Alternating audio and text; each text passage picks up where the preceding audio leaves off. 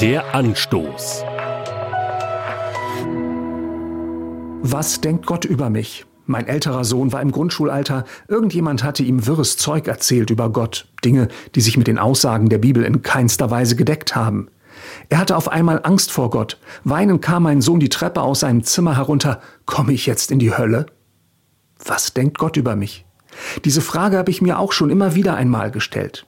Dann, wenn ich meinen eigenen Ansprüchen nicht genügt habe, wie sollte dann erst Gott mit mir zufrieden sein? Er, der so heilig und perfekt ist.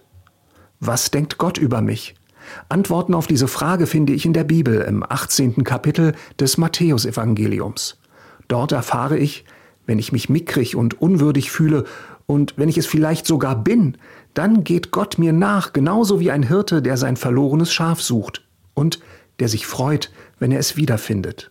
Es heißt da, genau das will euer Vater im Himmel. Kein einziger von diesen Geringsten soll verloren gehen. Als mein Sohn vor vielen Jahren weinend die Treppe herunterkam, hatte ich eine Idee. Ich habe ihn an mich gedrückt. Ich habe ihn die Treppe zu seinem Zimmer hochgetragen und gesagt, so ist Gott zu dir. Danke, Papa, das habe ich jetzt verstanden. Was denkt Gott über Sie und mich? Er denkt so über Sie und mich, als wären wir die wichtigsten Menschen auf der ganzen Welt. Und es lässt ihm keine Ruhe, bis wir endlich begreifen, er liebt uns. Der Anstoß.